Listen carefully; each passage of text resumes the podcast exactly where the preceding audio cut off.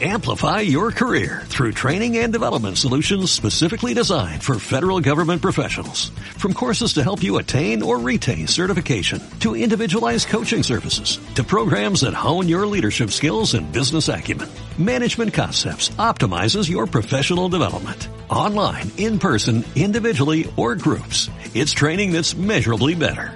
Learn more at managementconcepts.com. That's managementconcepts.com. Come with me for fun in my buggy. Come along, let's go for the hell of it. Aquí comienza Auto FM. See the walls be running June. Muy buenas tardes, hoy viernes en 10 de julio arrancamos un nuevo programa de Auto FM, el programa del motor de la cadena Cope Madrid Sur y Cope Jarama.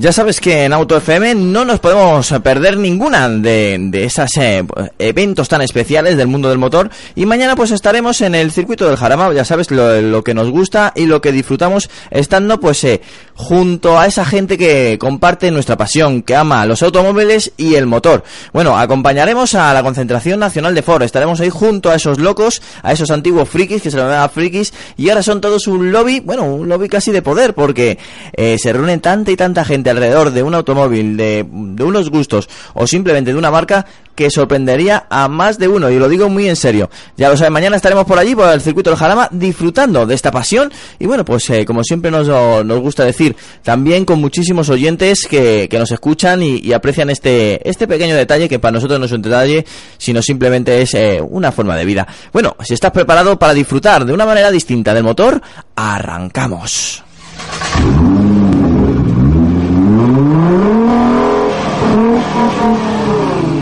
Bueno, y arrancamos con el equipo oficial de Auto FM, que hoy me acompaña Juan Ávila Buenas tardes a todos. y me acompaña también Luis Mazarracín. Hola, buenas tardes. Que ya sabes que es nuestro chico de redes sociales, con lo cual nos va a recordar pues cómo te puedes conectar directamente con nosotros en riguroso directo, ya lo sabes. Estamos eh, bueno, a las 7 y cuarto. Adelante, Luis. Sí, pues Antonio, nos pueden seguir en, en Facebook como AutoFM, nos buscan y seguramente nos encuentren, y en Twitter como arroba AutoFMCope. Bueno, No pues es que seguramente se encuentren, es que nos tienen que encontrar, por Dios.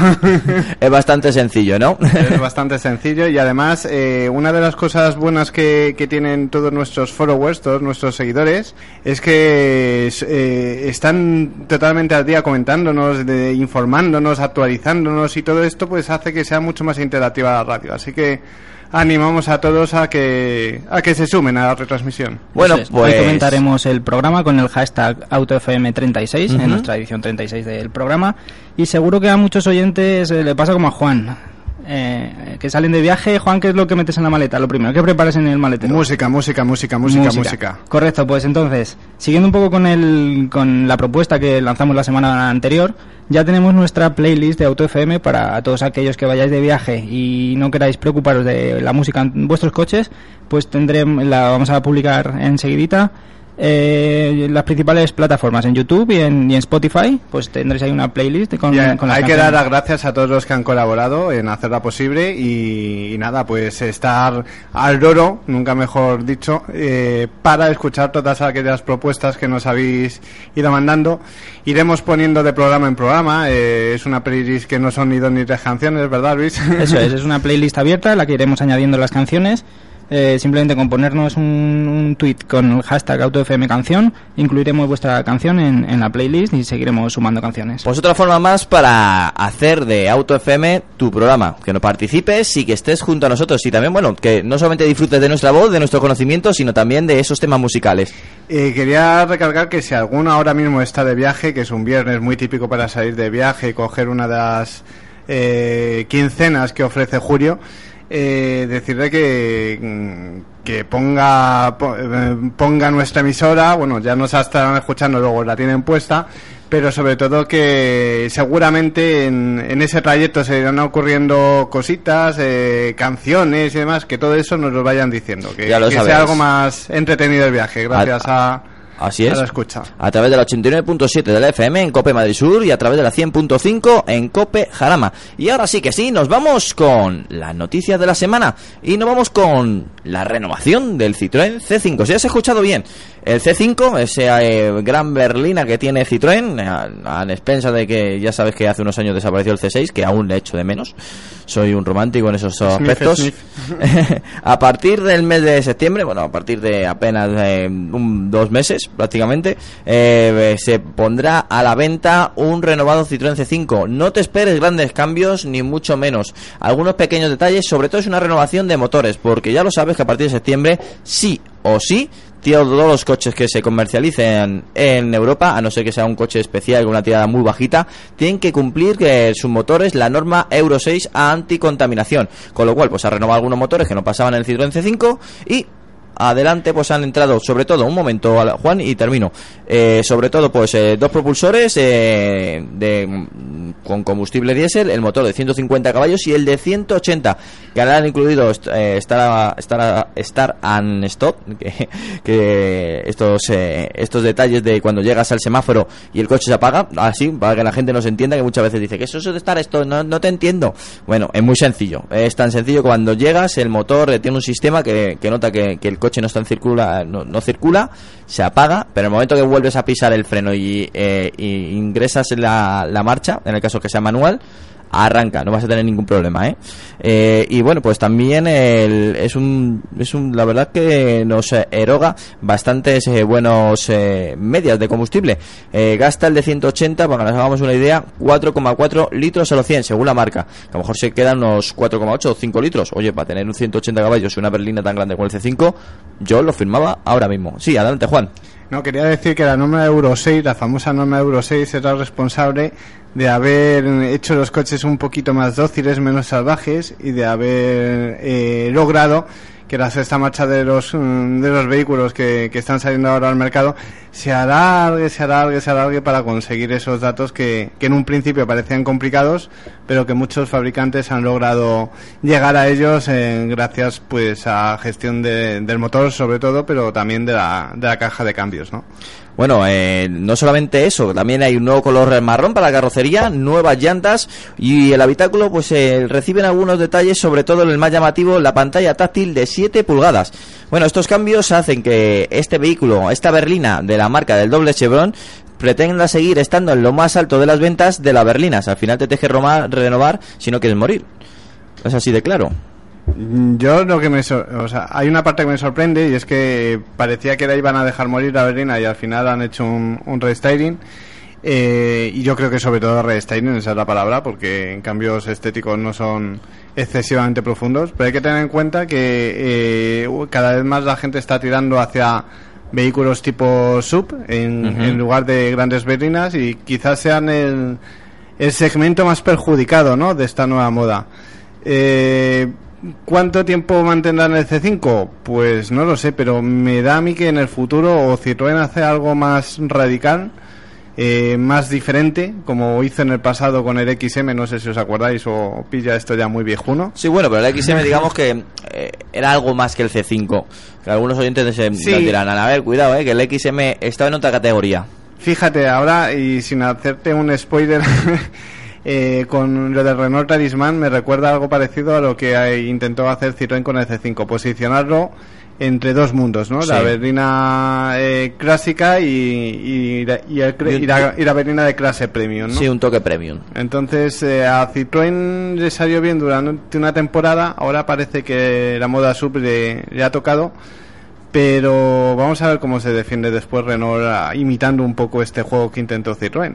Yo creo que realmente mm, van a jugar un poco con el tema consumo, ¿no? Eh. Rebajando el consumo al final lo que haces es que te traes también al cliente que no quiere un sub porque igual le supone un, un consumo extra, pero quiere quiere seguir teniendo un coche amplio, ¿no? Un ese coche ese viajero. detalle es muy importante que la gente no lo sabe, pero por las proporciones que tiene un SUV, la altura, eh, también el tipo de rueda, los SUV consumen más que una berlina normal, típica, tradicional. No solo es cuestión de consumos, también es cuestión de sensaciones. Yo, por ejemplo, que estoy a punto de decidirme por uno, bien lo sabes tú, Antonio, al final no lo hice eh, tras probar el vehículo y ver que lo que yo realmente quería era un- una berlina, ¿no? Eh, esto es para todo. Cuantos más opciones tengamos, mejor. Mm, lo que pasa es que Citroën haría mal en basar solo toda su estrategia en, en función de- del consumo, ¿no? O sea, yo me imagino que las berlinas eh, de este tamaño lo tienen como una de las bazas de compra frente a los sub, eso por supuesto, porque fácil que haya un litro de diferencia o más pero tienes que dar algo algo más Eh, veremos yo creo que los cambios han sido mm, ligeros pero esos cambios ligeros harán que no hayan invertido mucho y que a lo mejor sea fácilmente re- rentable el producto y por lo tanto lo mantenga durante más tiempo que si hubieran hecho a lo mejor una revolución muy grande y si hubieran y si hubieran pegado el batacazo o sea que vamos a ver cómo funciona Sí. y si y si tenemos algún porque he visto algún algún fotillo aquí de, de Citroën C5 2016 si lo pones así que era como realmente espectacular copiando los faros de- del Picasso del Ya veremos, Picasso. ya veremos si Berlina, la la historia de la berlina de Citroën, en este caso de la C5, ha dado muchas vueltas desde, bueno, hace unos años eh, eh, hubo una, un pacto, bueno, una, un, ¿cómo, cómo denominarlo? Eh, se firmaron unos papeles entre General Motors y Citroën, bueno, el grupo PSA, para desarrollar juntos eh, el sustituto del C5 y el sustituto del Insignia, y eso se ha quedado en agua, en agua de borrajas. Ahora veremos si Citroën sigue adelante con una berlina o dice, oye, yo, mi, mi prioridad va a ser, eh, bueno, por lo menos para el grupo PSA, mi prioridad va a ser que eh, el DS sí que tenga berlina y que Citroën se dedique pues a, a otros menesteres. Hay, hay un detalle que no sé, eh, bueno, me- os habréis fijado como se ha fijado todo el mundo cuando ha visto la- las fotos del modelo. Es que en vez de eh, en el restyling intentar hacer eh, un parecido con la nueva generación, ¿no? Por, por poner unos faros así tipo Picasso o tipo C4 Cactus, han, no han variado mucho el frontal. Y yo creo que eso hace que se vea ahora todavía como un producto aparte. No hubiera sido muy complicado porque los faros del tipo Picasso, del tipo Citroën C4 Cactus, eh, serían difíciles de encajar en una berlina de- del porte que tiene el C5. Pero llama la atención que de momento mantenga eh, el estilo de diseño del anterior de la anterior horna de diseño que tuvo Citroën con, con el C5, Sí. el, el ahí siempre se me escapan los nombres, ayúdame. El monovolumen, el, de- el DS5, perdón, el DS5 y el DS3, o sea que son un poco los que todavía mantienen la línea la línea antigua. Hombre, probablemente yo creo que sería igual una apuesta demasiado arriesgada, ¿no? Hacer un, un nuevo, una Una nueva plataforma, claro. Igual. Eh, Además, esto es supone- costes, esto es una ecuación, ven lo que tienen que invertir. Esto es como el ejemplo que pusimos de Fiat, ¿te acuerdas? Sí. Del Fiat 500 que le dijeron a, a Frank Stephenson, tienes 10 meses para salvar Fiat y lo tienes que salvar con el 500. Entonces, no hay más tiempo. Es que Fiat entra en quiebra si no lo salvas con el, con el 500. Y cogieron y utilizaron la, la plataforma del Fiat Panda porque era barato y solo tenían que ponerle un nuevo vestido al coche. Pues algo parecido yo creo que han hecho aquí. Han dicho, bueno, ¿para qué gastarnos un dineral? Vamos a intentar seguir rentabilizando el coche, lo actualizamos un poquito y que consigue 500 ventas al mes. Suficiente. El, el proyecto ya está rentabilizado de antaño, con lo cual todo lo que sea un extra, bienvenido sea. Eso es, igual mantener un poco la berlina, a ver qué, qué pasa con el resto de marcas, ¿no? Y, Mm. y decidir una nueva estrategia. Bueno, pues ahí está. Yo creo que hemos hecho una buena presentación del C5 y hemos hablado también del futuro del C5, ¿eh? Que eso que se van a dar- se va a renovar para que dure aproximadamente prácticamente casi dos años.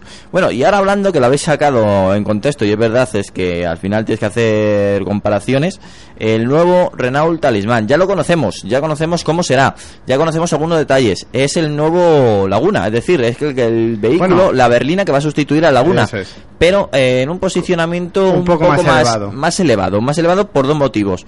Eh, por, por tamaño, que es un pelín más grande. Eh, por calidad eh, interior, que ha dado un salto cualitativo bastante importante. Es más, eh, no solamente eso, es que hasta ingenieros de la propia Daimler, de la propia Mercedes, han colaborado para desarrollar este vehículo. Mm, nos interesa mucho, eh, nos ha llamado mucho la atención. Es mucho más elegante, es mucho más largo, es mucho más dinámico, lo visual por lo menos.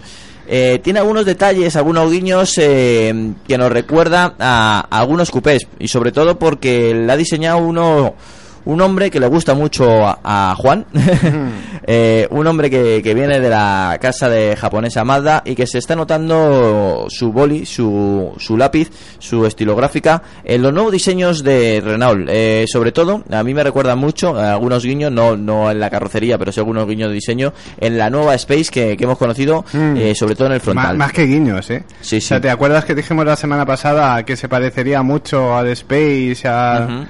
Y al eh, Capture? Bueno, pues dicho y hecho. eh, las fotos previas no engañaban. Y hay incluso quien lo compara y me ha parecido interesante. Lo que pasa es que, disculpad si no me he quedado con el nombre del nick de, del perfil de Twitter, pero comparaban con el Safran. Tenía un poco de aire del antiguo Safran, no sé si os acordáis eh, esa parte delantera y yo creo que, que han elegido muy bien las líneas. Eh, tiene conjuga elegancia, conjuga un punto de deportividad y le da eh, más prestancia al, al más empaque al coche, ¿no? Eh, dicho esto, pues eh, Renault ha hecho lo que otras marcas están haciendo. Es muy difícil mantener una una berrina de clase premium por las pocas ventas que suelen tener las marcas francesas en este tipo de coches y, y lo mucho que cuesta a lo mejor desarrollar un modelo exclusivo para, para este segmento y entonces lo que han hecho es un, una cosa intermedia, ¿no? Un vehículo que pueda servir para para como berlina y un vehículo que dentro de un equipamiento, unos rangos de precios también pueda dar, dar el callo en, Sí. en el segmento premium. Bueno, hay Así algunas que- fotos, eh, Luis ha encontrado algunas, pero esas son anteriores. Hay unas, unas fotos eh, bastante importantes que la ha presentado, porque la ha hecho la presentación ya oficial en París, y encontramos un, un diseño bastante, bastante elegante. A mí muy me gusta. Acker, Sí, ¿eh? sí, sí. Muy, muy de, de tipo de... a mí me ha gustado una cosa. Cuando empezó a diseñar los nuevos Renault, eh, de estas entrevistas que te ves de vez en cuando en las revistas, como Sí. todo friki del motor que, que uno es, eh, y decía que eh, una de las primeras labores era poner el escudo de Renault bien en grande, ¿no? O sea, quería destacar eh, el rombo. Eh, yo la primera vez que lo oí dije, uy, un poco arriesgado, ¿no? Porque mm, lo pone audio, lo pone una marca premium y, mm, sin desmerecer al resto. Pero mm, tiene su motivo, ¿no? Lo pone una marca generalista y es eh, un poquito más complicado venderlo. Pues mm, nada más lejos de, mi pensamiento, ha acertado de pleno. Eh, el diseño ha ganado en todo Renault, yo creo, de largo. Y lo que ha hecho es que, efectivamente, él quería conseguir que la gente se sintiera orgullosa de tener un Renault, a pesar de ser una marca generalista, vuelvo a repetir, y lo, lo ha conseguido. Y yo creo que con el nuevo talismán eso se ve rápidamente en los trazos del coche, tanto internos como externos. El coche denota un empaque que antes eh, no tenía eh, una berlina de Renault. Entonces vamos a ver cómo funciona en el mercado. Vamos a ver si ese eh, posicionamiento intermedio entre una berlina no, una berlina del segmento Sí. D y una premium funciona. Digamos que para que la gente nos, eh, nos escuche y que, y que tenga recuerdos, como digo yo, eh, está entre un Safran y un Sí. Laguna. Eso es, eso es. Entonces el Safran, eh, mm, bueno, fue eh, heredaba del Renault 25, fue Renault 25, Renault Safran. Después llegó ese experimento del Versatis, Sí. que no salió nada bien.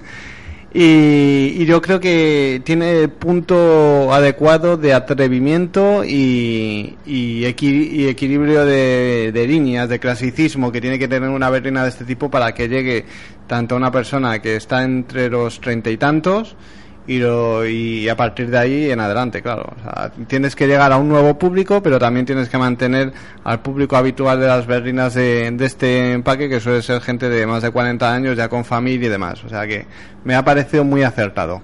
Bueno, pues eh, otro detalle también muy importante, no solamente el diseño exterior, sino el interior, porque encontramos, eh, bueno, pues el, el abandono de una cantidad de botones que, eh, pues que te asusta, y al final pues ha elegido una simpleza interior, un diseño simple, botonería la justa y necesaria, y ha incluido el software, el R-Line, el 2.0, que ya vimos en el Space, una gran tablet en el medio, para, bueno, para manejar prácticamente pues todas las opciones del vehículo.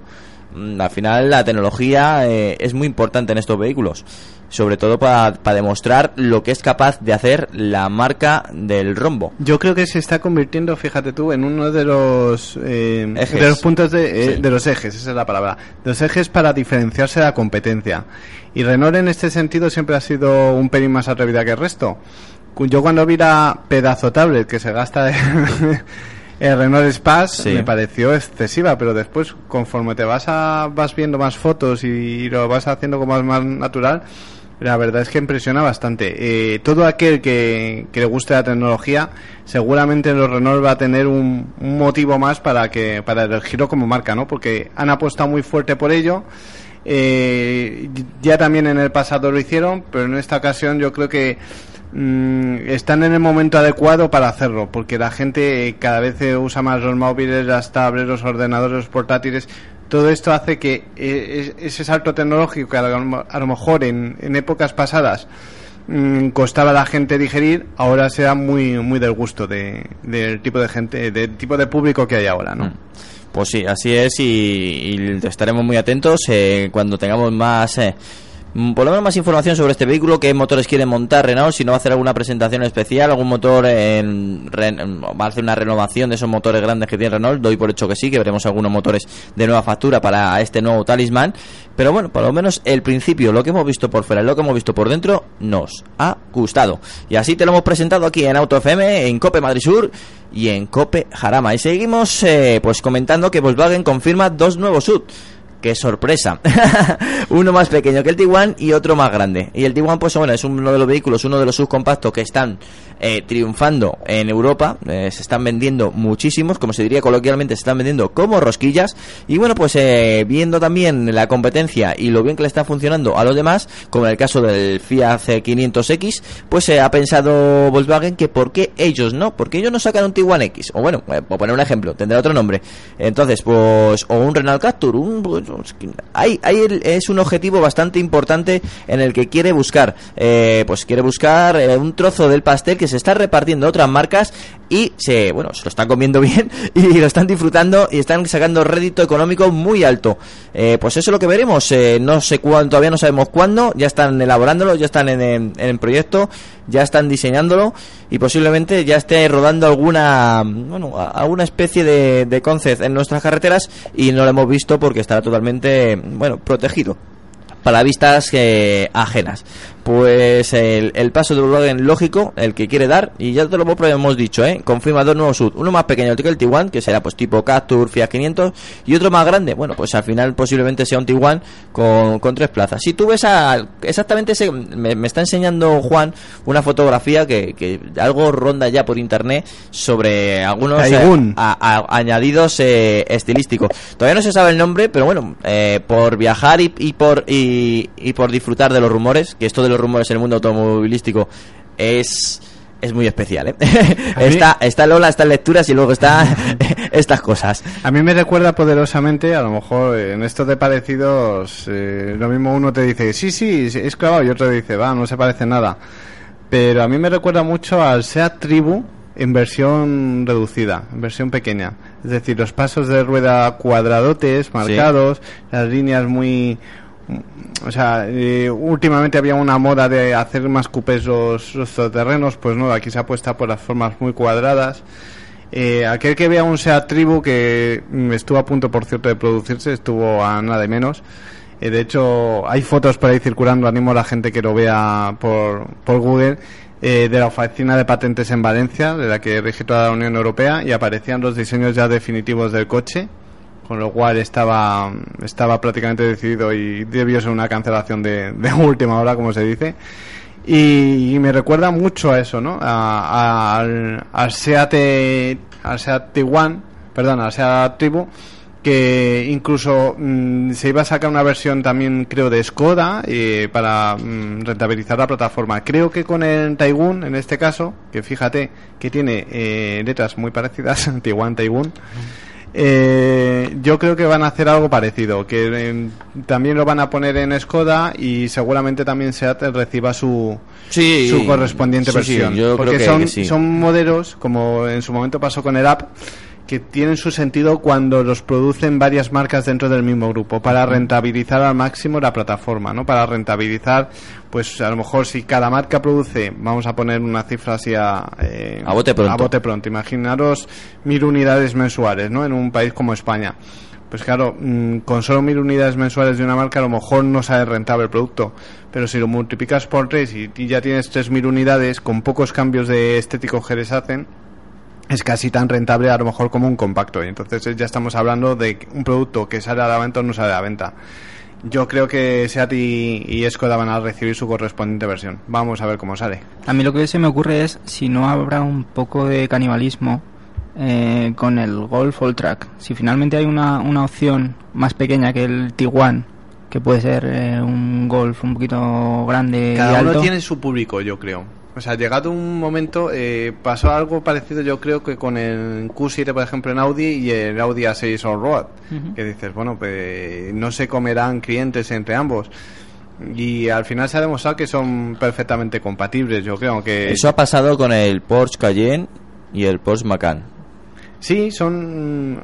A ver, eh, cada uno va a tener su público. Yo creo que cuando estudian un modelo de este tipo, saben que hay un tipo de cliente que puede canibalizarse, pero saben que hay clientes también de muy marcado perfil que saben que si se comprarían un Cayenne no se compraría nunca un Caimán, por ejemplo, y viceversa. Quien se compraría un Caimán no se compraría nunca un Cayenne, ¿no?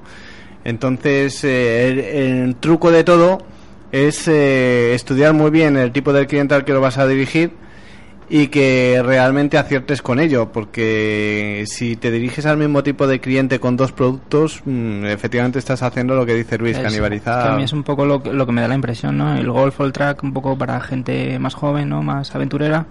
Y le metes también un sub de Yo creo dimensiones que el sub que estamos viendo, el Taigun por lo menos, eh, yo creo que está un punto por debajo del Golf de plataforma. O sea, sería más una cosa como es el No, Captur sí, respecto sí, sí, al sí, la- la entre el Clio y el Megan, ¿no? Algo parecido de este tipo. Estaría entre el Polo Entre el y el. Golf. Entre el Polo y el Golf. Es decir, quien quiere un Golf, yo creo O que... sería un Polo mm, con el toque. Mm, Sí, pero hay- algo intermedio yo creo que va a ser. Entonces yo creo que quien quiera un Golf no se va a decidir por el por el Taigun a no ser que sea una Pues cosa tú de todas maneras has dado por hecho que el nombre ese es válido. Yo le estoy eh, provisional, eh, provisional, Ah. pero es el que circula por la red y el que eh, todas las fotos que verás verás Taigun. Creo que de hecho en lo- esto me lo tenéis que confirmar vosotros, ¿vale? Me voy a tirar a la piscina. Pero creo que en los salones de- del automóvil eh, cuando se ha presentado ha sido bajo el nombre de Taigun. Yo no he visto ningún Taigun. ¿No has visto ningún Taigun? Yo hasta la fecha no. A lo mejor estaba escondido. Pero hombre, esta versión ya es casi Eh, definitiva. Esto no, no, no. A ti que te gusta, redes. te gusta buscar de- en, en sitios raros chinos eh, fotos de, No, de no, coches. bueno, yo, mira, digo la página. no, no, no diga la página porque te conozco. Sí, y aparte bueno, no, que no pongan, sabes- más fácil, pongan Renault Taiwan en. perdón, Renault no. que pongan Volkswagen Taiwan en, en Google y, y verán. Bueno, ya, ya sabéis que, que Juan con el chino mandarín se le da bastante bien y lo maneja correctamente. Bueno, seguimos Claro, mira, me adelante. está enseñando Luis. Si es Sí, que. Si es que. Antonio, qué poca fe, qué poca fe. Te Sí. falta ser más curioso. Sí, ya, ya, me me falta así. Pero ya sabes lo que dicen, ¿no? Que la Eh, curiosidad mató al gato. Pero Está es que el gato que- tiene siete vidas, más Está allá de claro que que gastado alguna A ti te gusta el gato porque te araña. no, no soy muy de gatos, pero bueno. bueno, Hasta que no se presente definitivamente Ay. son todo, pues parece prototipo. Pero sí este- que es la, la versión que me has enseñado concept. ahora es Sí, un concept. es un concept. entonces- Obviamente sí que se ha presentado en algún Claro, en salón claro. alemán, parece ser, pero... Pero muy escondidas. Eso es. Oh, escondidas, escondidas. Es que menos pinchar hay aperitivos en los salones y más Ya, hacer claro, cómo te gusta, eh, los aperitivos también, la tortillita. Bueno, seguimos adelante que, que al final nos vamos por la guía culinaria y nos vamos con Hyundai, con su i30 y la gama N que tantos deseamos aquí, eh, por lo menos en Auto FM y seguro el que nos está escuchando. Ya sabes que la gama N va a ser la gama más deportiva de Hyundai. Nos la presentaron hace un año y algo, unos y unos meses. Y bueno, estamos deseosos, va a ser, eh, pues, para que te hagas una idea, va a ser la gama RS de, de Hyundai, la, la gama, mm, otro ejemplo, la gama GTI eh, más radical de, de Hyundai, va, va a ser muy especial. La gama M, en el, en el caso hipotético, va a hacer también comparaciones con, con la gama Premium de Hyundai. Bueno, pues eh, ya está el i30N, parece ser, según nos dicen las buenas, bueno, las buenas lenguas, sí, te vamos a denominar así, eh, que estaría rodando en Nürburgring, en el circuito alemán, donde van todas las marcas prácticamente a probar esos nuevos vehículos con carácter deportivo. Bueno, pues eh, según comentan también eh, estaríamos hablando de ese 1600 turbo que ya hemos visto en la última, bueno, el último cambio, el último lifting, el último restyling que ha recibido el i30, que lo han denominado Hyundai i30 Turbo, pues avanzado porque este motor desarrolla unos 180 190 caballos, ahora estaríamos hablando de 250 caballos y bueno, pues eh, por supuesto también se avanzará en su estética, veremos nuevos parachoques, eh, posiblemente algún añadido no solamente estilístico, sino también eh, pues aerodinámico, nuevas llantas, un interior eh, con algún detalle deportivo. Al final la gama N va a ser el escaparate de lo que puede realizar la marca coreana con un coche y hasta dónde puede llegar con la deportividad. Y bueno, yo creo que la va a venir muy bien, sobre todo porque ya que están compitiendo en los rallies, eh, recordemos, con un piloto español como es Dani Sordo, que tengan también una gama deportiva, pues ya es la guinda a todo ese gran pastel que está realizando bien, eh, buena, buena confetería, esta gente de Hyundai. Bueno, ¿tenemos ganas de ver el Hyundai 30N? ¿Sí o no? Yo creo que sí, ¿no, Juan? Hombre, vamos a ver, en todo lo que tenga cuatro ruedas ande un poquito rápido nos interesa, yo creo, ¿no? Por aquí. Sí, no, la verdad es que, bueno, ya tienen la plataforma de rally, ¿no? Como dices Antonio, entonces pasarlo a calle supongo que, que será bastante más fácil. Y bueno, si el el i30 está funcionando muy bien, entonces ¿por qué no sacar una versión un poquito más radical, no? Estos son lo que yo llamo los brotes verdes, que tú tanto me criticabas, pero Ok. cada dos por tres las marcas generalistas empiezan a sacar versiones gordas, versiones potentes, versiones turboalimentadas y con un- una finca de caballos como para asustar a la casa de la pradera y a toda la serie del oeste y al final eh, son un- unos pequeños síntomas de que, de que dan te dan la idea o la pista de que esto está recuperándose, que la situación no es la de hace cuatro años y que ahora sí las marcas empiezan a apostar sobre todo por el público al que van dirigidas estas versiones, que son el público entre 20 y 35 años más o menos. Y Juan. que, y que son los que Juan. afectó grandemente la crisis. Juan. Yo estoy entre los 20 y 35. Sí, ya, ya, ya. Y, y al final eh, es eh, síntoma de que ven que este público joven entre 20 y 35 años empieza a volver a recuperar su empleo, empieza a tener capacidad económica para permitirse eh, versiones de más eh, elevadas de precio, de no diré caras, más elevadas de precio de Y también los con un mantenimiento más alto. y con un mantenimiento más alto. O sea que al final yo creo que Hyundai, todas las marcas europeas ya están apostando por ello. Mm, veremos muchos más. Eh, Hyundai seguramente no será la última que lance una versión vitaminada, como se dice por ahí. Bueno, eh, no es co- no es mm, europea, es coreana, pero todo hay que decirlo que este modelo eh, es casi un Made in Alemán. Europa. Sí, porque se, se diseña En prácticamente en Alemania, en Frankfurt. Con Eso lo es. cual, mm, todo tiene su porqué, ¿eh? Yo creo que eh, una cosa que me gustó de Hyundai de Kia es que lejos de quedarse en el diseño coreano con el que empezaron a desembarcar en Europa, comprendieron que para triunfar hay que amoldarse un poco más a los, gusti- a los gustos europeos. Y cogieron y lejos de traerse cuatro o cinco diseñadores a Japón y de seguir diseñando allí, y En- en sacaron sacaron un- su Eh, propio es estudio más, de diseño. Estos son más de Seúl que de Japón. Sí, ¿no? Sacaron su propio estudio de diseño y apostaron por, por tendencias más europeas, ¿no? Y yo creo que es lo que les ha relanzado como marcas y lo que ha permitido que, por ejemplo, veas un Daisy 30 y Kia Ceed por, por todos lados. Así es, y así se lo hemos contado. Y ahora es el momento, ya sabes, eh, pues donde tú eres el protagonista. Nos vamos con el buzón del oyente. Estás en Auto FM, el programa del motor de Cope Madrid Sur y Cope Jarama. Danos tu opinión. autofm arroba copemadridsur.es Bueno, seguimos adelante y ahora nos vamos con el buzón del oyente y esto es lo que nos eh, enviaban a nuestro correo autofm.copemadridsur.es ya sabes, si tienes cualquier duda para comprarte tu coche nuevo, no lo puedes mandar directamente, nosotros lo leemos y por supuesto te lo agradecemos y te contestaremos aquí en directo a través de las ondas de Cope Madrid Sur y de Cope Jaramán. Nos vamos a- al lío, nos vamos a, hablar de Pedro García que nos ha mandado el email y nos decía lo siguiente, os doy mis felicitaciones por el programa y no me pierdo ninguno. Oye, que muchísimas gracias, ¿eh? para nosotros es un placer.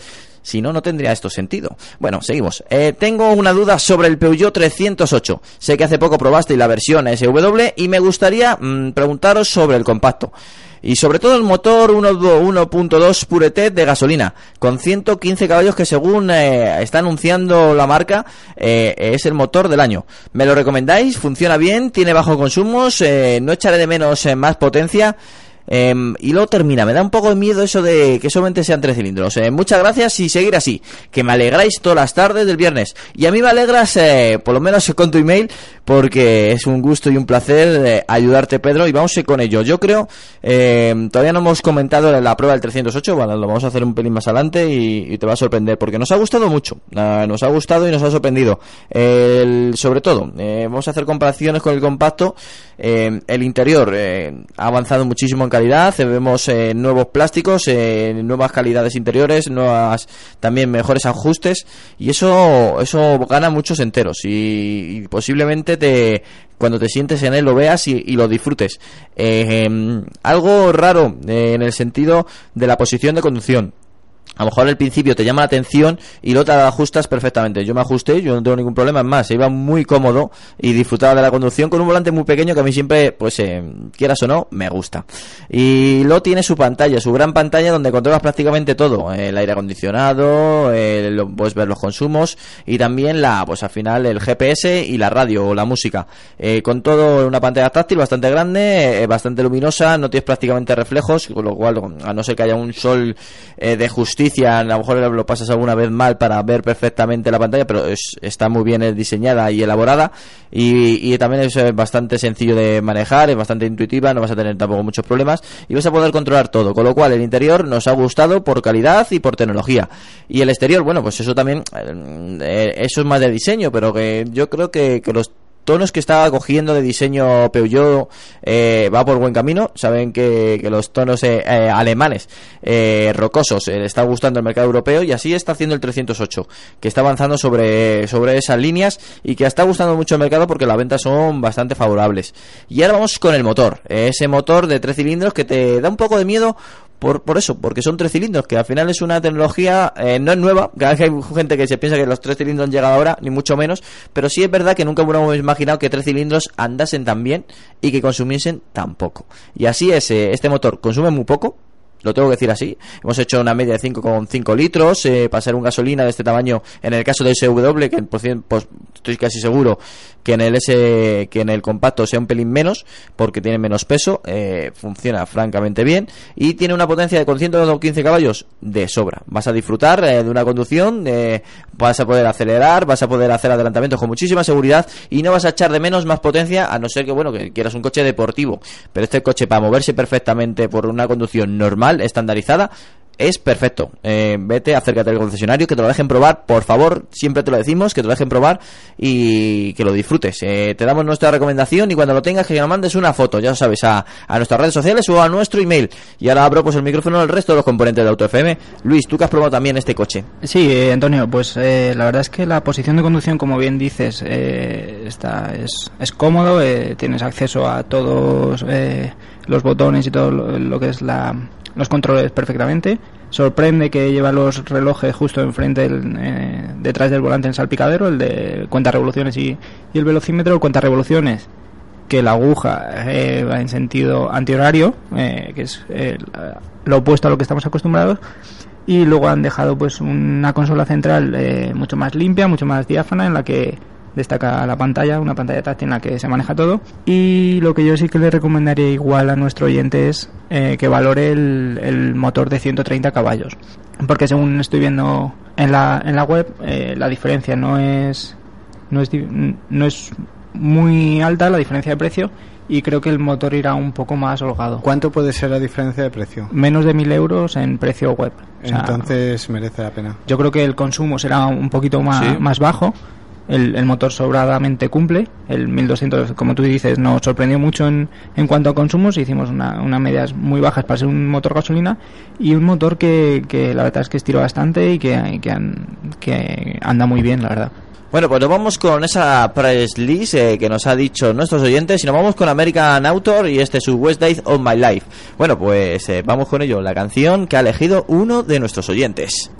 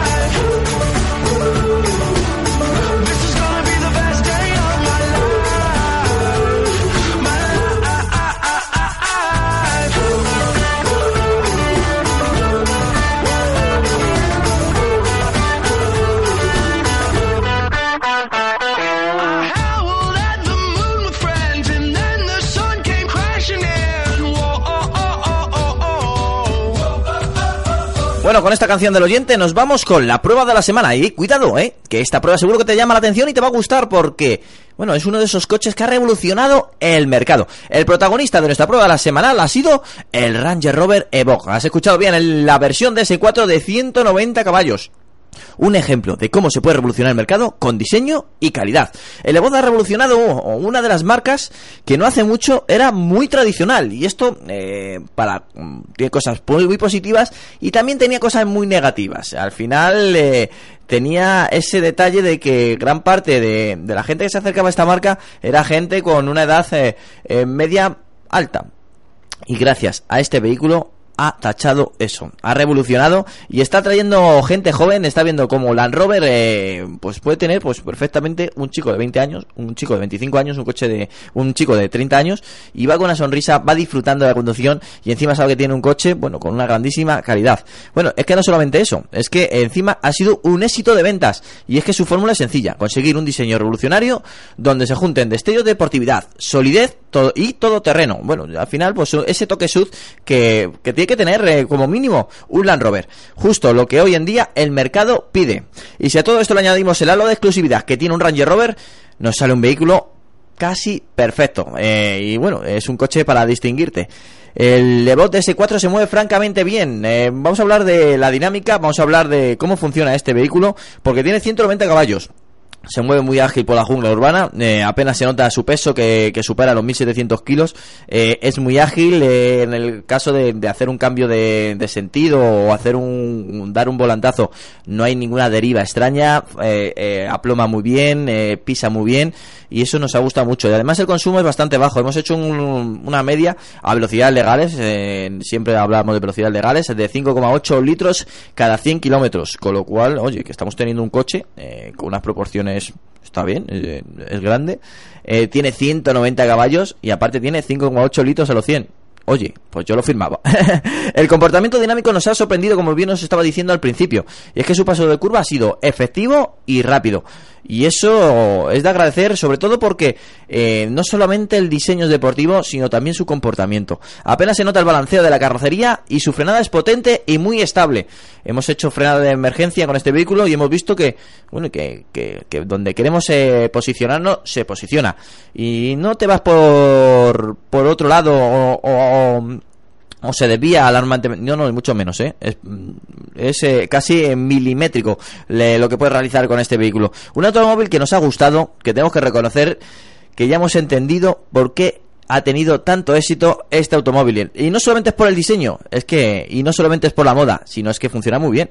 Tiene todos los ingredientes para satisfacer la conducción de cualquier amante del motor. Bueno, Luis también ha tenido la oportunidad de disfrutar de este coche y yo creo que, que puedes compartir gran parte de lo que he dicho hoy. Eh, sí, Antonio, comparto contigo mucho de lo que de lo que nos has comentado. Como tú bien dices, es un coche que gira las cabezas, ¿no? Cuando cuando pasas. Lo que no sé si el público de 20, 25 años podrá permitírselo porque... Bueno, eso es otro, eso es otro detalle, pero que lo deseen, Eso estoy sí, seguro. ¿eh? Eso sí, eso sí. Es un coche Yo con- solo, con- solo un pequeño Sí, sí. matiz que quería hacer y es que estoy por llamar a la señora de limpieza porque la cantidad de la que ha soltado Antonio hablando del coche em, esto no es pasión Antonio o sea lo siguiente es lo siguiente No, no, no es que sea pasión, No, vamos a ver. no eh, es que te haya gustado Luego es que te ha encantado luego tenemos unos oyentes muy críticos. Dice, joder, ya es que damos por hecho cualquier coche nuevo ya, ya es bueno, pero tenés que decir alguna crítica. Eh, este coche es que va muy bien. La única crítica que, que puedo decir, eh, y es por no simplemente. puede por- hacer una que yo no lo he probado Ah, bueno, eso también es buena. Eh, una crítica que puedo hacer es porque al final eh, lleva ya varios años en el mercado y el tema de, de la relación de, bueno, la, la típica pantalla de interior, a lo mejor se ha quedado un, un pelín atrás con el resto de la competencia que que ha renovado. Sí, eso te iba a comentar yo, Antonio, que igual la interfaz eh, no la han actualizado todo lo que deberían. O, o bueno, estamos en, en, espes- y en esperas de, de un restyling, que es lo que al final lo que hacen todas las marcas. Mira, por ejemplo, hace nada, el Seat Ibiza eh, tenía un, le faltaba ese detalle y ahora lo ha integrado, bueno, no solamente integrado, es que ha aparecido con casi una pantalla de 7 pulgadas. Yo lo que sí tengo un llamamiento a todas las marcas, si me lo permitís. Sí. Eh, está muy bien que incluyamos, incluyamos pantallas táctiles, que estamos en el mundo de la tecnología súper avanzado, ¿no? en el que todo va táctil, pero incluir de vez en cuando una rueda auxiliar para navegar entre las listas está de más. los contactos, en las listas de, de música, en las listas de emisoras, clásico de- Eso es. Eso es, porque hay, hay marcas como por ejemplo BMW o Audi que sí que lo integran Mm. y que es realmente útil. Eh, porque muchas veces eh, intentamos tocar en la pantalla táctil y no solo tienes que fijarte donde pones el dedo, sino que además eh, tienes que igual dedicar más tiempo de lo que debería. y- Detalle, detalle que, por ejemplo, yo en el caso de mi Matita, eh, al que tengo mucho cariño, tengo que decirlo, tiene un mando del tipo BMW, un mando MMI, eh, y es curioso porque cuando eh, te pones en funcionamiento con el coche, cuando arrancas ya y estás eh, circulando, no permite que sea táctil. O sea, es el detalle de si estás en parado, te permite que sea táctil y cuando estás circulando para evitar distracciones y demás, eh, se Hombre, bloquea yo, esa parte. yo he tocado el táctil y no me he distraído, ¿eh? Mm, Ya, pero sí, ahora pero cuando- veces que cuando navegas por listas de, de emisoras o listas de contactos, sí que igual eh, Bueno, tienes lo- que dedicar más a, tiempo. A lo mejor lo que tenemos que hacer es no navegar intensamente por listas de reproducciones y, y- y atender solamente a la conducción. Esto, esto Claro, se consigue bueno, muy bien con lo de las órdenes vocales. Lo que pasa es que hay Bueno, marcas que lo tienen mejor implementado que otras. Al final, Pero- cualquier acción que hagas en el coche que no sea conducir te va a despistar, Eso. quieras o no. Y todos tenemos que, que llamar en un momento determinado, entonces pues igual Sí, no que está, sí, no que está te de hemos interrumpido, pero Mm. vamos, Sí, que- básicamente era de detalles. Sí, eso, que no está de más pues una rueda auxiliar en el que vayas eh, girando, vayas bajando, vayas moviéndote sin desviar mucho la, vista de la carretera. Bueno, pues esta ha sido nuestra prueba de la semana. Ya sabes, el Ranger Rover Evoque de DS4 de 190 caballos. Un coche que te recomendamos aquí en Auto FM. Y es que su éxito, bueno, tiene, tiene razón su éxito, ¿eh? No solamente en moda, sino que es un coche que, que llama la atención. No es un coche tampoco muy, muy grande por dentro, pero cuando te sientes en él te sorprenderá, ¿eh? Seguro. Bueno, pues ya lo sabes, la prueba de la semana ha sido esta.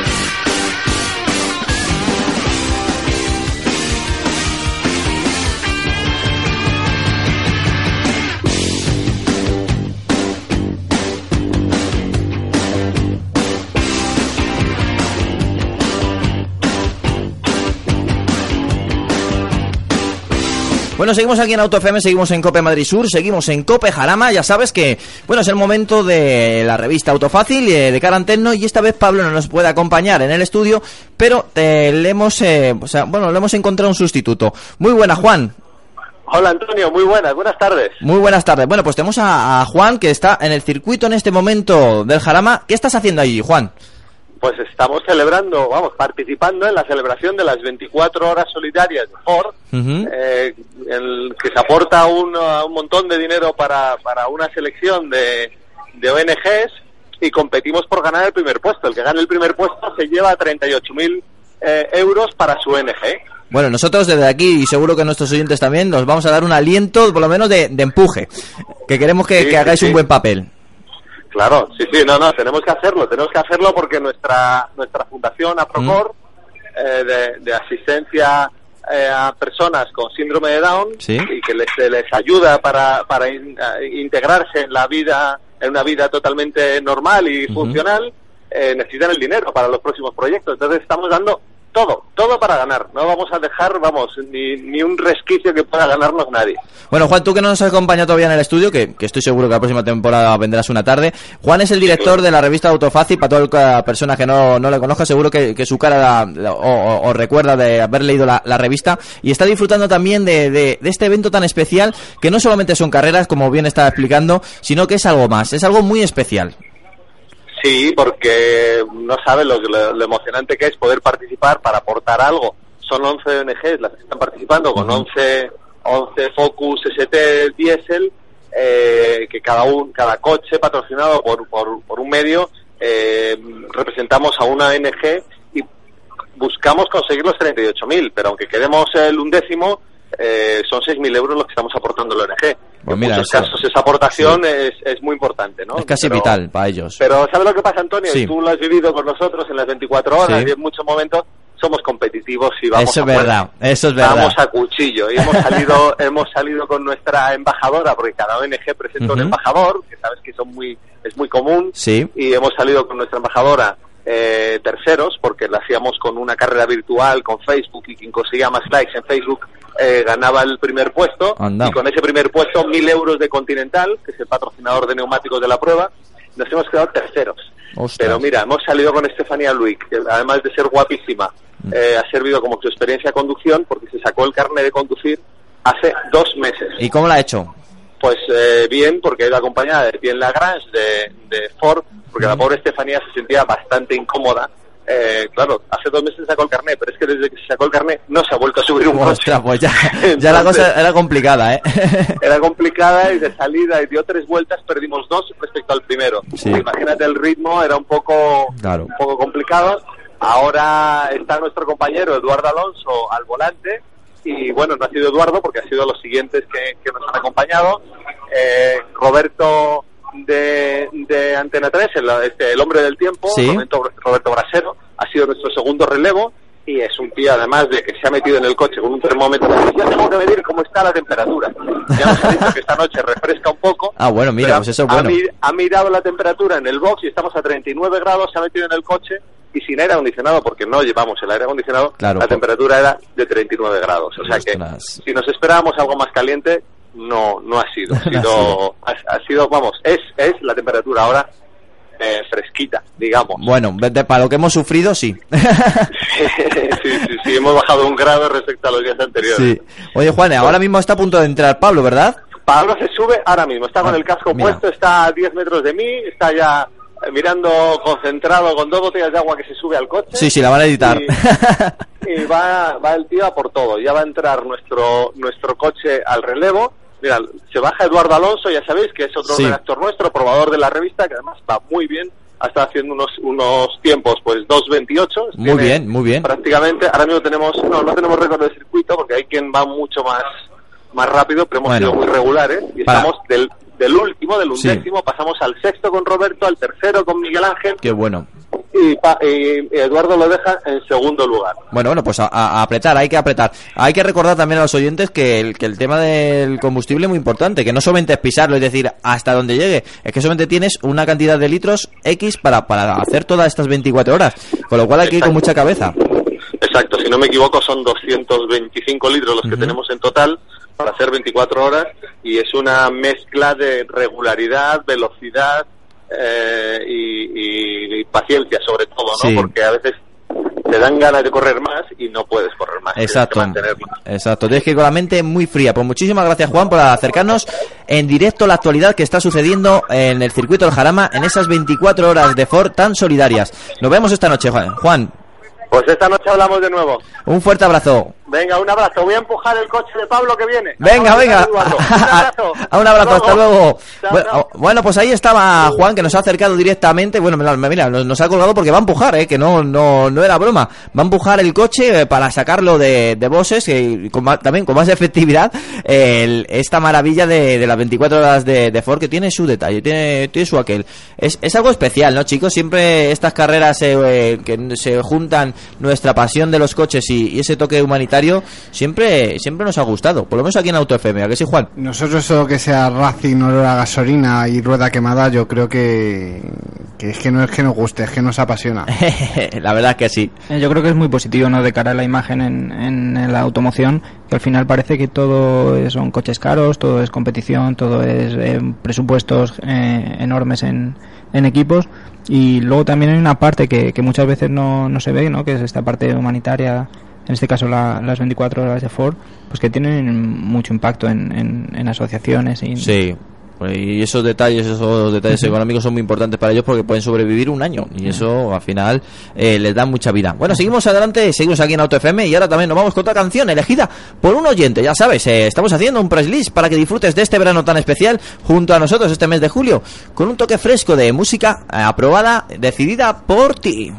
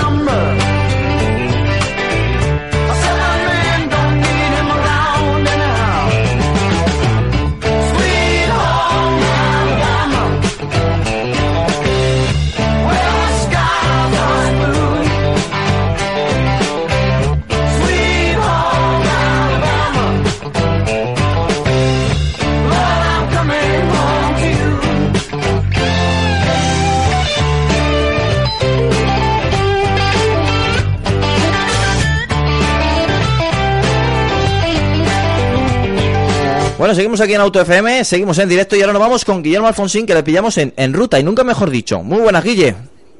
Hola, desde Soria. Desde Soria, ¿eh? Bueno, eh, Guille tiene sus motivos que porque está mm, de ruta, no es que esté de vacaciones, ni mucho menos, es que viene, pues... de- Ah, ya te gustaría. Eh, viene de una presentación eh, que la semana pasada hablamos, que, pero bueno, es una presentación muy especial. ¿De dónde vienes? Pues de Turín, no. De, pero no por carretera. eh, He aterrizado en Madrid y ahora me toca ir para otro lado. No. ¿Qué- ¿Y qué has visto, De, de Turín por Soria mal. qué has visto en Turín? Pues el nuevo 580 nos han llevado a, a ver el nuevo que no es tan nuevo porque al final es el mismo coche con faros cambiados, paragolpes cambiados, nuevas especificaciones del motor que gasta un poquito menos, emite un poquito menos. Pero bueno, mucha fiesta la verdad, muy grande, un evento enorme donde han estado durante una semana y pico pasando todos los países para probar el coche. Íbamos, no sé si 50 o 60 españoles, nada Sí. menos, para que os hagáis una idea del tamaño. No es una cosa, suele ser cinco veces más grande que una presentación normal prácticamente. Es que es un coche muy importante para Fiat. Efectivamente, toca cuidar a un coche pequeñito que, que les ha dado muy buen resultado y que tienen que seguir empujando para adelante. Un coche que sorpresivamente lleva ocho años en el mercado y por lo que pude saber ayer interrogando a uno de mis amigos de por allí de la fábrica, pretenden darle todavía tres años más de, Ostras. de vida útil Ujú. después de este restyling. En teoría ya os lo había contado, la, la cosa era de cambiarlo en 2017. Sí. Ahora parece ser que podría vivir hasta 2018. Le ha Bueno. crecido un año de Un añito de más vida. de vida. Bueno, ¿cómo va ese nuevo Fiat 500?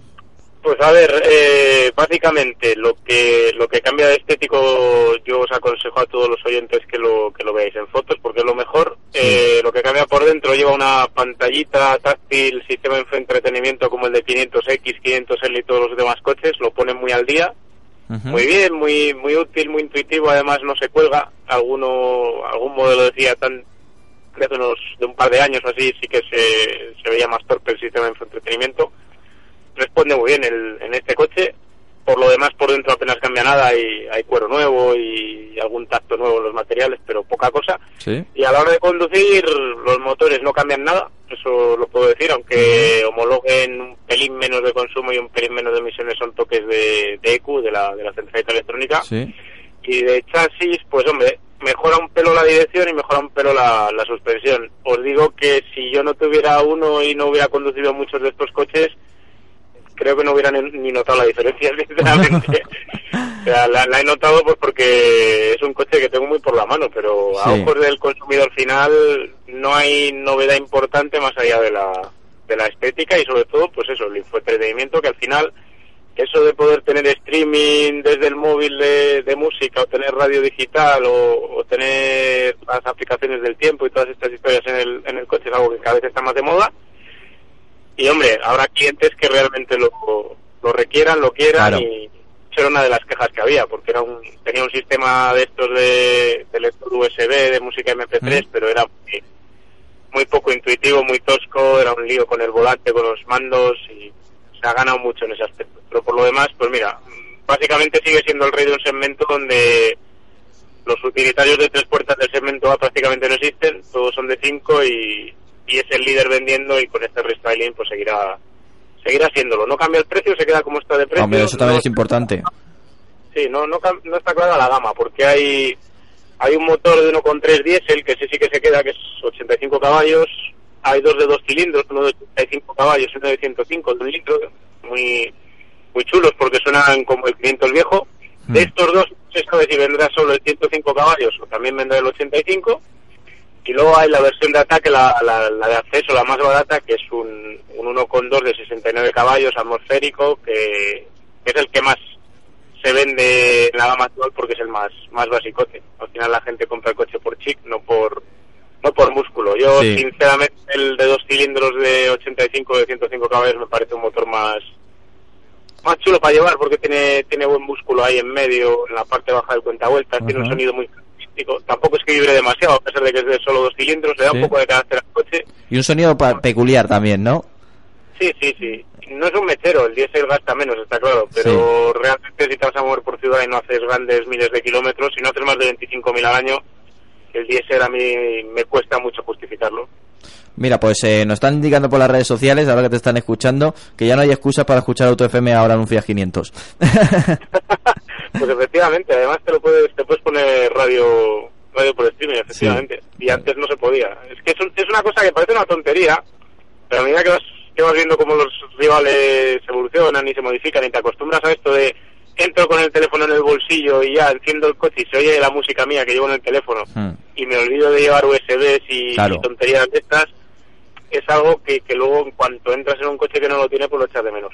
Cosas que sigue sin tener, a pesar del restyling, es, por ejemplo, los ni los faros ni los limpiaparabrisas son automáticos, cosa que algún rival sí tiene, y tampoco tiene frenado automatizada en, en ciudad. Hmm. Estas historietas que sí que las lleva el Panda, que es curioso, es porque el Panda lleva la plataforma nueva, a este coche todavía tardan, como os he dicho, un par de años o Sí. tres en, en ponérsela, y hablando por ahí con un ingeniero ayer nos confesó que no, no se podía porque el cableado del coche entonces había que cambiarlo entero y era una inversión que no, Que no merecía la no pena. dentro de...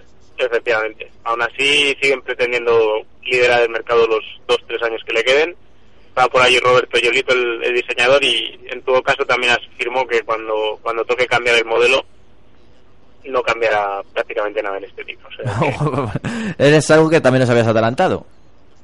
Sí, sí, no, a ver, las cosas como son, algo que funciona, Claro. tocarlo, tocarlo es peligroso y, y realmente es que estéticamente tú lo ves y es un coche que no se pasa de moda. Quiero Mm. decir, supuso un gran, un gran paso adelante cuando salió al mercado, porque era retro, pero a era un poquito moderno y, y tal, y es que quitando las grafías de los faros y tal que le han metido, a mí se me hace muy complicado imaginarme un, un cambio mayor. Mm. La versión Avar, que también llevará los cambios, todavía tardará entre 8 y 9 meses en presentarse. Qué gracioso, ¿no? Sí, es gracioso, sí. Y, y no la veremos hasta Ginebra. Y, y también llevará todos estos cambios con el salpicadero y demás. Así que como queda bastante tiempo, si alguien por ahí se está pensando se está pensando en Avar, pues que, que se lo compre con calma el de ahora si no quiere esperar un año, porque entre que entre que lo presentan y luego lo comercializan, hay que tener en cuenta que el año, 500 este, claro. sí, sí, y el 500 este que hemos probado hoy eh, no llega a los concesionarios hasta septiembre. O sea que elegante. Y luego hay otra historia también curiosa de contar, ¿Sí? es que en España, si vas con un 500 viejo ¿Eh? y lo das, eh, los dos primeros años, por llevarte uno nuevo, no pagas nada, ni tampoco la entrada. ¿Y a los dos años te, te ofrecen refinanciarlo, ¿Eh? devolverlo y pagas y no pagas nada, de hecho, creo. Es, es curioso porque se queda en tu coche y, y como la valoración en el mercado de segunda mano del Es bastante de alta. 500 usados, sí, sí, es bastante alta, entonces se lo quedan como paga y señal y, y con eso ya has cubierto la entrada y los dos primeros años de financiación. Oye, pues mira, pues... Suscribirás eh, un contrato que será más largo que la Biblia, me imagino. pero pero por lo demás sí funciona así. Me parece una cosa curiosa porque es un coche que, que el que lo suele tener suele repetir. Entonces, si uno está pensando en, en cambiarlo por kilómetros o por lo que sea, pues, oye, es una buena opción, ¿no? Sí, sí, sin duda alguna. Bueno, eh, sorprendentemente no se ha cortado la comunicación. Es que me he parado, he conseguido Ah. encontrar un- una salida en una rotonda y me he metido un camino tierra. Precioso, Sí, para, aquí. pero va para ver cómo cae el sol en esta en esta hora. Está aquí poniéndose en medio de la nada, estoy en una especie de desierto. Madre mía. bueno, pues aprovechando también, pues eh, hemos comentado ya algo del talismán. Pues si querías dar algún remate especial, ¿cómo te ha parecido el sustituto, entre comillas, del Laguna? Porque al final eh, estaba eh, en un camino entre, entre un premium y, y lo que era el Laguna. Yo lo que veo claro es que, a ver, este coche no iban a hacer, ya lo sabemos todos, que, que no se iba a hacer hasta que el gobierno francés dijo que había que hacerlo y entonces no quedó otra que hacerlo. Sí, Recordad, tiene el 14% de la empresa, entonces también mandan un poco. claro. Cuando ya decidieron hacerlo, pues se dieron cuenta de, de lo que hay en el segmento. ¿eh? Es un segmento que ha caído un 43%, me parece. No no tiene visos de recuperarse. El, el, el Citroën C5 se va del mercado europeo, probablemente ya en un año o en dos. Es muy difícil jugar en ese segmento. Entonces han jugado un poco lo- a lo del mondeo, ¿no? Crecer, hacer un coche un poco más lujoso, sacarle un poco más de partido, pero al mismo tiempo, bajo mi punto de vista, mira, en estética me parece que es un coche que va mucho mejor dirigido al tipo de cliente de- del segmento D, porque el, el, el cliente ambicioso probablemente ya esté pensando en subs, en crossovers, en Sí. cosas de estas, y, y van a lo conservador en, en estética, pero me parece que se queda un poco corto en, en oferta mecánica, porque tiene motores, si no me acuerdo mal, de 160 y 180 diésel y 200 gasolina, ¿no? Corregidme si me equivoco, ¿eh? No, no, no, sí, sí, sí, sí, sí. Lo único que, lo único que estaba, estaba buscando, y, y nos faltan todavía muchos detalles técnicos. Sí, a ver, faltan, y, pero la gama de motores va a ser esa, salvo que la demanda sea tal que justifique meter más motores. Y Renault Sí. ahora mismo no tiene motores más grandes. A ver, para flotas, o sea, pues, porque al final estos coches se venden a empresas y a, y a empresas de leasing y de renting Sí. y todo esto para, para gente que hace muchos kilómetros. Entonces, 160 caballos diésel, un 180 caballos diésel no va mal. No. Si te vas ya al cliente que lo compra por voluntad propia o el empresario que se lo compra pero que, que le quiere dar uso además, pues fuera del trabajo quiero decir que, que le gusta un poco más de caballaje, Mm. los, los premium germanos, que es a los que les quiere morder un poquito, No va a llegar. no, no, no tiene un motor ahí diésel gordo, porque a ver, gasolina ya sabemos que, que es anecdótico tener un motor de gasolina Sí. que era un 10% de las ventas en el mejor de los casos, pero un diésel de 200 o de 200 y algo mm, yo creo que no hubiera estado de más, pero bueno, me parece que por fuera es un coche logrado y, y por dentro me parece más soso que, que un yogur natural sin azúcar. Pero, sí, es así, a ver, y tampoco creo que el cliente quiera que las revoluciones dentro, ¿no? Sí, sí, no quiere una Van Time, pero y ni un Versace, ya lo demostró, no comprando Sí. el coche. Entonces, Renault ha pasado de... sie- Siempre ha hecho eso, ¿no? Renault, de, de, de, de rollo Patrick Lequemen de hacer cosas rarísimas, a hacer cosas súper convencionales y luego le vuelve a pegar la neura y se van al otro extremo. Me imagino que funcionará. Ahora bien, sacamos una noticia esta semana con las cifras de ventas que esperan hacer y pretenden vender 2,6 veces más que el Laguna. Y me dirías, joder, es que el Laguna no se vendía nada, entonces vender el doble el doble y medio más tampoco es, Es una locura. pero es una cifra ambiciosa, ¿eh? Mm. Son Sí, sí. 26.000 coches al año, 27.000 más o menos, a- así a, a bote pronto. Estaban ahora en 12 o algo así, entonces se me hace a mí complicado para una tarta que en Europa es de medio millón de coches. Bueno, lo vamos a tener fácil porque lo vamos a ver y lo vamos a comentar, Guille. Sí, tiempo habrá, ¿no? Claro, tiempo Esperemos habrá. que no sea estos Renaults que... Renault es la marca que más coches mata de antes de cuenta, o sea, mató el Versatis, mató el Avantime, mató el Win. Mm. Esperemos que este no sea uno de esos... Por lo menos eh, eh, estéticamente te entra por los ojos, que eso también es muy importante. Sí, y sobre todo que hemos hablado, que es un coche no solo que te guste o te deje de gustar, sino que es un coche bien hecho para el cliente al que va. Sí, la verdad es que una sí. cosa rara que, que vaya a echar para atrás al, al gerente o al comercial de 45 Mm. años que no quiere ir a, a una tienda con a, a vender su producto con un coche que parece algo traído del espacio exterior. ¿no? Además, Sí. pues eso también queda la Space. Hola, si ya quieres algo un poco más raro y peculiar, Mm. la Space ahí le va a hacer, le va a hacer un buen un buen soporte. No, sin duda alguna. Bueno, Guille, te dejamos que sigas en el camino. Muchas gracias. Bueno, y vamos a recordar la, la web, porque hay que recordarla. Sí, yo trabajo en pistonudos.com como tú de cuando en cuando. Sí, exacto. Entonces, pues, ya lo sabéis. En pistonudos.com no, podéis leer a Guille y a mí de vez cuando en cuando, sobre todo los fines de semana, estamos ahí dando guerra.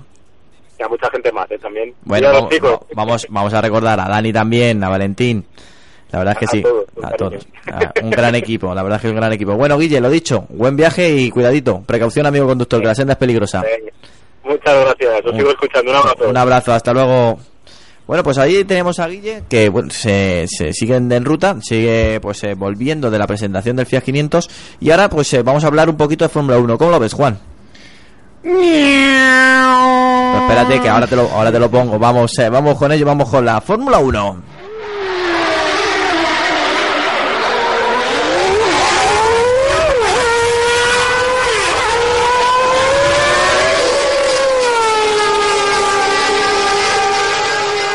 Bueno, Juan, ¿ya estás a gusto? Ya, ya, con el sonidito ya me has conquistado. Venga, vamos, eh, titulares, vamos con ellos. Pues vamos a ver, eh, tenemos una semana en la que no ha sido muy proclive en noticias, pero las que ha dado han sido bastante interesantes. Eh, empecemos por la, mm, la que tiene más enjundia, que es el hecho de que Honda, sí, estamos hablando de nuevo de McLaren Honda, eh, se ha propuesto el Gran Premio de Hungría como el Gran Premio donde va a introducir un paquete de mejoras de tokens eh, en el motor eh, realmente importante. Es decir, eh, en principio mis apuestas estaban para después del verano, para la carrera de Spa. Siempre pienso que es donde si hay alguna posibilidad de pegar el salto, todas las marcas se marca, todas las escuderías se marcan Spa como fecha importante en el calendario pero es posible que en Honda tengan algo ya antes de, de esta fecha. Entonces, eh, en principio, eh, depende de la FIA, de que dé luz verde a, a las mejoras introducidas en el motor. en principio, en principio van a estar pensadas en mejorar las prestaciones, ya no es una cuestión de, de fiabilidad lo que manda, sino es una cuestión prestacional. Eh, Arai, Burier, eh, Baton, todos han dicho que en principio lo que se tienen que centrar ahora es en las prestaciones. Baton dijo además unas palabras muy sabias hace poco de que si continuaban a dos segundos eh, al terminar el año el 2016 estaría comprometido con lo cual la clave es eh, centrarse en, en desarrollar prestacionalmente el motor en principio Arai ha despejado ha despejado balones porque se le estaba cayendo todo todas las críticas encima, ¿no? Además con razón, porque a fin de cuentas eh, se esperaba mucho de Honda y de momento no ha respondido a las expectativas. Bueno, pues ha dicho que por favor, que confiemos, que bueno, son palabras que ya no suenan de antaño, pero bueno, viene a decir que confiemos, que a partir de la segunda parte de la temporada la cosa cambiará y mucho, que esperan pegar un salto importante, eh, que quieren estar ya ahí luchando con, con el resto de, de escuderías que eh, se disputan la Q3. Mm, y eh, lo importante va a ser si realmente esos tokens que van a cambiar para el Gran Premio de Hungría van a marcar diferencias o no. Eh, no solo además es una cuestión de motor, van a traer también mejoras relacionadas con el morro corto, el morro que estrenaron en el Gran Premio pasado y que, pues hombre, eh, gustos estéticos eh, hay variados, ¿no? Pero a mí me parecía un poco un poco extraño, ¿no? Antes por lo menos el McLaren era bonito, ahora ha quedado como un poco... Uf. Pero No, bueno, lo importante morro- es que sea rápido. Es un morro que ya se había visto ¿no? en otros monoplazas, con lo cual no sorprende tanto. No, no sorprende, pero sí que es cierto que en el caso de McLaren eh, ha sido un cambio más radical de lo que se acostumbra. Eh, En los monoplazas normalmente afilas un poco más el morro, o lo tienes un poco más, o le haces algún cambio. En el, ca- en el caso de McLaren ha sido un cambio bastante radical. Es un cambio total, claro. Claro, entonces eh, recordemos que es la primera pieza que entra en contacto con, con el aire y la clave que tiene es que dirige el flujo de aire hacia el resto del monoplaza.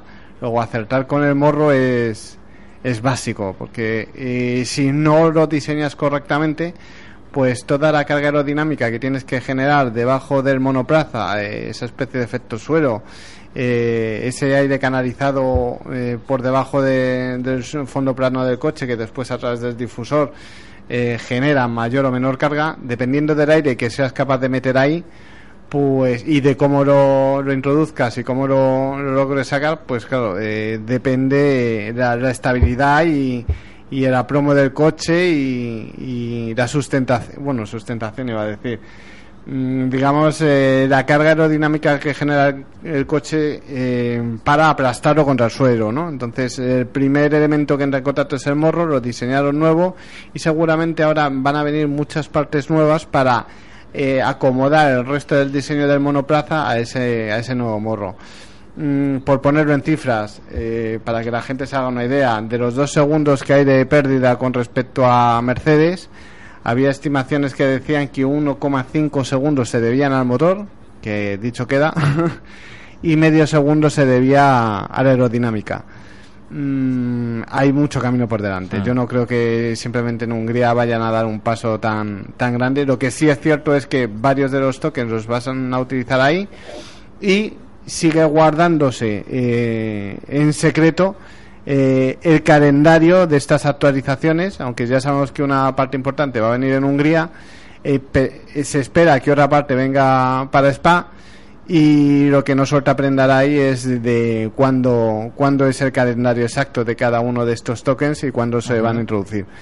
Mm, final de temporada, lo normal, si todo fuera bien, si se mejorara eh, lo suficiente como para poner un poco de calma en las tensas aguas de McLaren, de McLaren Honda, sería que el coche por lo menos lo dejaran en unas posiciones que estuvieran entre la sexta y la octava posición en la Q3 suficiente para plantearse al año que viene el poder batir a Mercedes. Si no es el caso, pues se complicará todo mucho, pero mucho, mucho. Eh, posiciones que están en riesgo, la del propio Arai y la del propio Eric Burier, que ya empiezan a, a ceñirse tambores de guerra, ¿no? Eh, cuchillos largos eh, sobre sus cabezas. Entonces, eh, Arai es el primero que ha visto que, eh, además, eh, Ron Dennis lo dijo claramente, que la mayor parte de déficit de rendimiento estaba en el motor. Y entonces ya cuando te empiezan a señalar públicamente ya gusta menos, ¿no? Entonces eh, sabe que su puesto puede depender en gran medida de si a partir del Gran Premio de Spa eh, se pega un salto relevante en el equipo. Si no, pues esto es Fórmula 1. Mm, Tal cual. eh, Eric Burier lo dijo muy claro. Eh, Honda tiene que saber que esto es Fórmula 1, que los métodos de trabajo son diferentes aquí y que si hace falta que, le- que les echen una mano, eh, ellos en McLaren están dispuestos a echar la, mano que haga falta. Arai ha dicho que bueno, que se dejan ayudar, pero pero poniendo límites, diciendo Honda no necesita que nadie le diga cómo hacer un motor, ¿no? No son las palabras exactas, pero da a entender algo de esto, ¿no? Que, que tienen el orgullo suficiente como para decir, oye, vamos a construir un buen motor, no os preocupéis. Nos está llevando un poquito más de tiempo de lo, de lo que debía, pero McLaren no es el motorista, es decir, nosotros sabemos hacer motores. ¿Nos está costando demostrarlo? Sí, pero eh, ha mandado el mensaje de que en la segunda parte de la temporada veremos un cambio sustancial. Veremos si esto del cambio sustancial no es como Silverstone, que no pasaron de la Q3 Ya. y el cambio fue para peor. Pero bueno. El eh, problema es que no solo va a mejorar McLaren. Claro, claro, Entonces, es que tienes no que nos mejorar más que tus rivales. Claro, no nos que es la olvidemos historia. que el resto de escuderías también van a introducir eh, mejoras en sus monoplazas, con lo cual eh, la bueno, valoración... mejoras, podríamos decir, del resto de juderías o empeoras, que, que se suele decir en caso de. Ferrari, porque ¿te acuerdas que empezaron muy fuerte la temporada, Antonio? Sí, sí, tanto que me acuerdo. Eh, con el pod y demás, y ya parecía que Alonso era el culpable de todo, y Sí. con Vettel iban a conquistar el mundo y tal. Le tenían ya crucificado. Me tenían ya crucificado. Pues bueno, mm, el paso del tiempo pone las cosas en su sitio y de momento Ferrari parece que ha sufrido una vez más un retroceso a lo largo de la temporada. Y, y claro, pues eh, al- algunos empiezan a frotar las manos pensando, bueno, si Ferrari sigue con su habitual tendencia, Williams se puede recuperar un poquito, como ya demostró el Gran Premio pasado, al que solo el miedo, y recalco la palabra miedo en mayúsculas, les privó de una, una victoria que parecía bastante, bastante factible. Todo por no querer meter problemas eh, eh, políticos en el equipo con esto de Felipe, batteries faster than you, ¿sabes? Esto que le podría sonar un poco a cuerno quemada masa. Y, y ahí eh, Red Bull no va a durar en, esa letanía para siempre. Entonces Ferrari se tiene que empezar a andar con cuidado porque su posición como segundo equipo podría estar en riesgo si, si Williams con- continúa mejorando y, y Ferrari continúa su, su habitual tendencia de ir para abajo según avance la temporada. McLaren, pues si sabe aprovechar un poquito eh, que Red Bull no termina de despegar como hacía otros años, que Williams eh, sube, pero quizás eh, todavía no es la amenaza que, que debería ser para, para Mercedes, eh, a pesar del último Gran Premio, y que Ferrari tiende a ir para abajo, pues eh, todo es factible. Lo que pasa es que hace falta trabajar mucho y bien y, mm, tener en cuenta que esto es Fórmula 1 y no se trata de progresar, sino hacerlo más rápido que tus rivales. Tal Eso cual, ese es el titular. por ahí. Y otra cosa que quería que no se quedara el tintero Vamos, vamos, que hoy vamos justo de tiempo. es el tema de los equipos pequeños. Y es que la Comisión Europea, que sabes que muchas veces se mete en terrenos resbaladizos, Sí. pues eh, podría meterse en la forma de gestionar el dinero que tiene Eccleston y la forma de repartirlo al resto de equipos. Pero para ello necesitan que los equipos pequeños presenten una queja formal. Y es aquí donde podemos tener una guerra bastante interesante y donde hay que que se decida hacerlo, si se decide, con que solo sea uno ya bastaría. Ya es un paso. eh, es un paso. eh, podría enfrentarse también a la ira, entre comillas, esto de ira, o a los enfados de Eccleston, que consisten muchas veces en negarte la cobertura televisiva, ¿no? No apareces en toda la carrera, o negarte la cobertura televisiva en los entrenamientos, en la calificación. Entonces eh, hay que ir con mucho tacto. Pero lo cierto es que si se mete la Comisión Europea de por medio, ojo al futuro de la Fórmula 1, porque podrían cambiar muchas cositas. Eh, no, eh, a lo mejor no podría ser ese, ¿cómo se dice? Ese reparto dictatorial que tienen ahora establecido entre Todd y, y Eccleston, sino que se tendría que abrir. Y según Eccleston, pues está dispuesto a comprar parte de los derechos de la Fórmula 1 que ahora tiene CVC. Con lo cual, ojo a cómo se puede desentrañar este puzzle. Porque Alonso dijo que lo primero que tenía que hacer para que fuera más atractiva la Fórmula 1 era abrir el límite de gasto y que cada uno pues eh, desarrollara hasta el máximo de su potencial tecnológico todo lo que pudiera. Y, y claro eso es entrar en una guerra tecnológica que normalmente incrementa los costes. Mm, la fórmula de momento no ha terminado de funcionar. Ahí tienes el último dato del Gran Premio de Silverstone que aquí en España ha perdido un millón de espectadores se dice pronto de 3 millones ha pasado a 2 millones o sea, un millón que ha perdido la, Sí. eh, la retransmisión y bien es cierto que Alonso está en la situación que está pero pero ojo al dato porque muestra también una tendencia de que la gente ya eh, apoyaba eh, apoyaba a Alonso cuando por ejemplo estaba en Renault y en la segunda etapa no, no terminaba de andar el, el bicho no el monoplaza pero ahora parece que existe un hartazgo porque a eso se ha unido que la Fórmula 1 se está volviendo un pelín predictiva Sí, Entonces, hay- falta la emoción, ¿eh? uf, Yo creo que tras el último Gran Premio igual hay un repunte de, de, de- vamos, de espectadores, ¿no? En este caso. Sí, no, lo que Bueno, pasa es que- tengo mis dudas. Vamos a ver, esto es como todo. Eh, si Williams confirmara la tendencia y fuera para arriba y supusiera una amenaza para Mercedes, se podría animar mucho la cosa. Pero recordemos qué pilotos tiene Williams, que son Massa y Valtteri Bottas, que no arrasan pasiones. O sea, mm, Massa sí puede arrasar pasiones y de estas las arrastra en Brasil. Pero todo lo que sea salir del mercado brasileño, pues no es un Alonso, no es un Hamilton, no es un, no es un Vettel, ¿no? Son pilotos que cumplen al final, al fin y al cabo y son pues, Claro. pilotos que en yo, momento yo tengo la firme creencia de que Williams con otros pilotos estaría todavía más arriba. Lo que sucede es que Williams, Toto Wolf es uno de los accionistas del equipo y es además director de Mercedes. Entonces, ¿tú qué harías, Antonio? Imagínate que eres director eh, de Me Mercedes. pongo en el papel, sí, sí. Ponte en el papel. Lo noto ya, ¿eh? Ya, ya, ya te veo con hechuras de Sí, sí. director de equipo. Eh, y, y después tienes un porcentaje, en este caso un 20% en Williams. Sabes que en Williams, quedando segundo, ya tiene un, ¿cómo se dice? Un apoyo mediático publicitario bastante importante que hace que mm, No tenga que invertir que tanto, no- que por lo menos gane algo. Eso es. Y ya mantienes ahí en la picota de equipo y tú ganas como accionista. Ahora, si lo pones en primer lugar, es decir, si Williams gana a Mercedes, ¿qué sucede con tu posición como jefe de equipo en Mercedes? Porque no estará bien vista. Eso es, se ve comprometida. Entonces, digamos que, que Williams ha mejorado mucho, pero por la peculiar situación en la que está ahora, es muy difícil que sea eh, alguna vez una amenaza real para Mercedes porque el primer interesado en que no sea tan real es el propio accionista del equipo y director del equipo rival, en este caso de Mercedes, que es con quien, con quien se gana los cuartos, ¿no? Entonces, es una posición cómoda la de tener a, a Mercedes primero y a Williams segundo, eh, y al equipo de Williams segundo, y mm, Toto Wolff es el primer interesado en que eh, el equipo más pequeño, entre comillas lo de pequeño, Ajá. porque Williams es un equipo histórico, asalte a- al equipo de las flechas plateadas, al equipo de Stuttgart. O sea que por eso mm, teníamos interés también en que o bien Ferrari, o bien McLaren, o bien Red Bull se metieran en la pomada, porque sí que tienen otra otra diferente coyuntura. Otro toque distinto. Otro toque distinto que podría que animar el campeonato de, en mayor medida, ¿no? Pero bueno,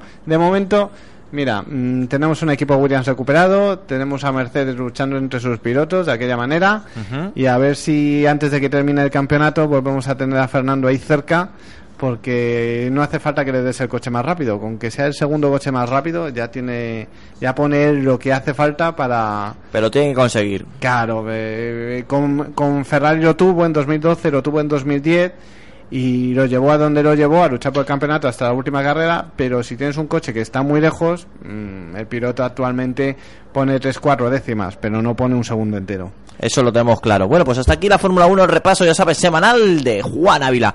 Ha sido un placer estar junto a vosotros, disfrutar de este tiempo hablando del motor, hablando de coches, hablando del automóvil, hablando de esas cosas que tanto nos gusta a nosotros y seguro que a ti también.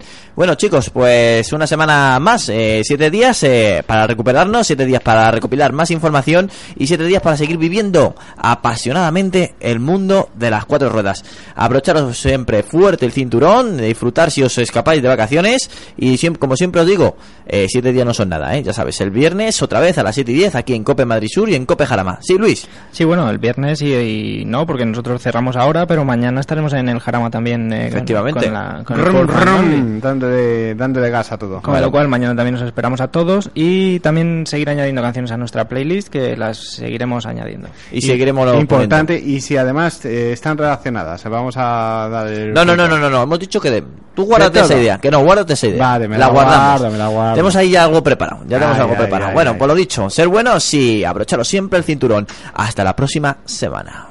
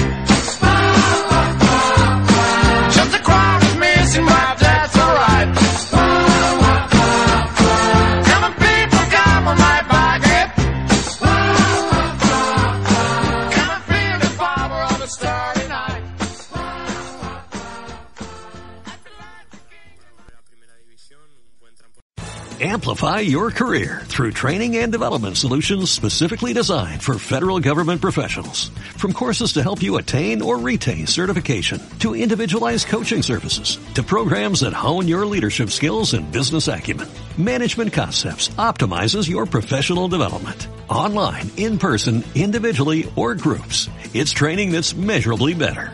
Learn more at managementconcepts.com. That's managementconcepts.com.